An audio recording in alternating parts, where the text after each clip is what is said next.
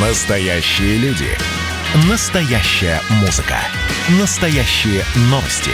Радио «Комсомольская правда». Радио про настоящее. 97,2 FM.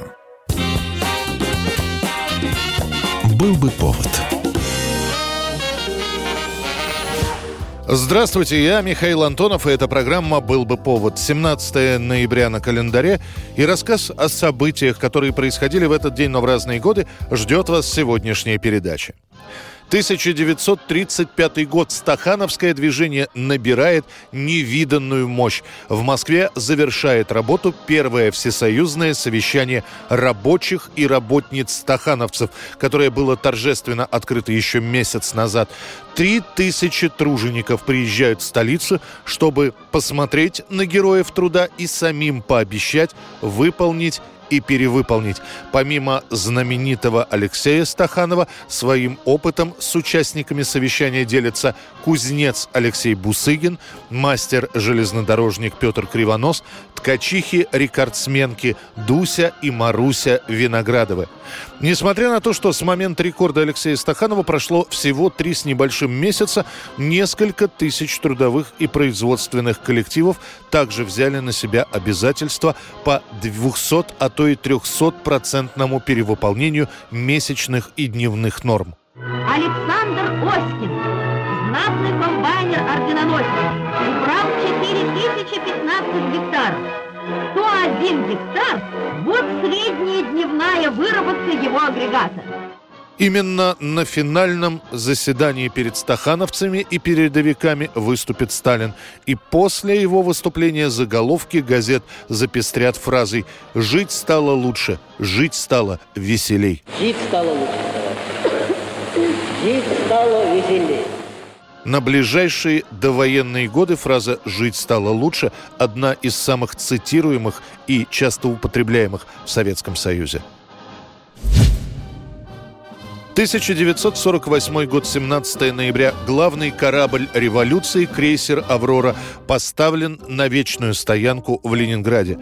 В начале 40-х годов «Аврору» должны были списать из действующего флота. Максимальный срок службы такого судна составляет 25 лет, «Авроре» было уже 40. Но Великая Отечественная война помешала этому событию. Корабль решено оставить в строю. Часть орудий снимают с крейсера используют на других кораблях.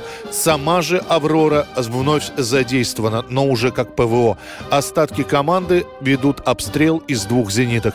После того, как им удается сбить один вражеский самолет, «Аврору» начинают бомбить с особым усердием. Всего за Великую Отечественную войну крейсер «Аврора» получит семь ранений, но потопить корабль немцам так и не удастся. Суровая боевая жизнь не пощадила «Аврору». Нужен был капитальный ремонт. После войны крейсер снова отправляют на починку, а после отдают в распоряжение съемочной группы фильма «Крейсер Варяг». Поэтому весь 1946 год «Аврору» маскируют под «Варяг», устанавливая дополнительную трубу и орудие. И лишь в 1948 легендарный крейсер отправляется на заслуженный отдых. Средину, товарищ капитан второго ранга. Экипаж крейсера «Аврора» на подъем военно-морского флага построен. Капитан второго ранга Киселев. Здравствуйте, товарищи! «Аврору» поставят на вечный прикол в самом начале Большой Невки у Петроградской набережной, а внутри корабля откроют музей.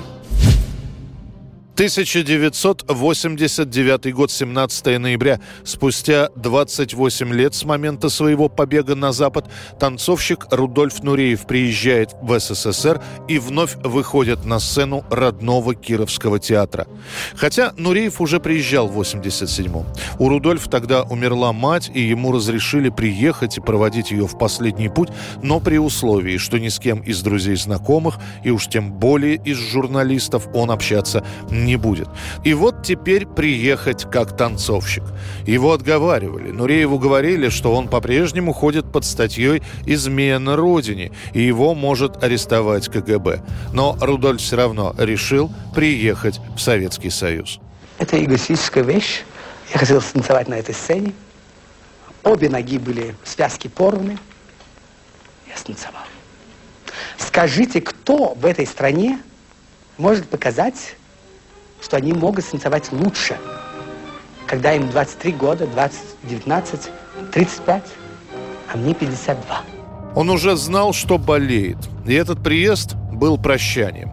И не только. Чуть позже он напишет, что это была еще и попытка доказать, что Рудольф Нуриев, татарский мальчик, который только начинал что-то в балете, не сгинул, не пропал, а состоялся как танцовщик и как человек.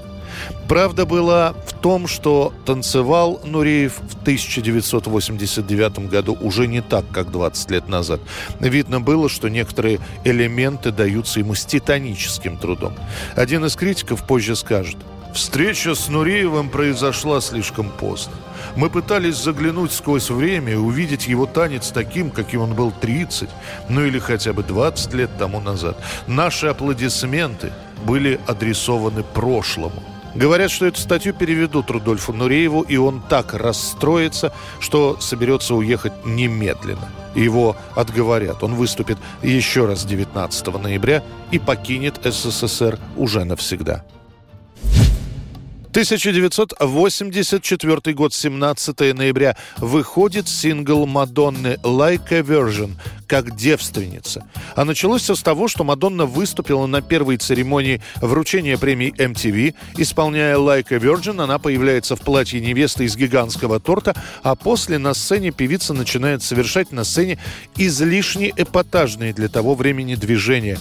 После этого на Мадонну обрушивается вал критики. Разврат, блуд, проституция – это лишь некоторые эпитеты, которые напишут журналисты. В Торонто, куда певица приедет с концертами, ей вообще скажут, что если Мадонна споет «Like a Virgin», то тут же будет арестована.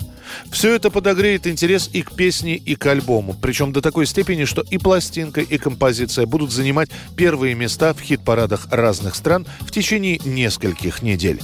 Это была программа «Был бы повод» и рассказ о событиях, которые происходили в этот день, 17 ноября, но в разные годы. Очередной выпуск завтра. В студии был Михаил Антонов. До встречи.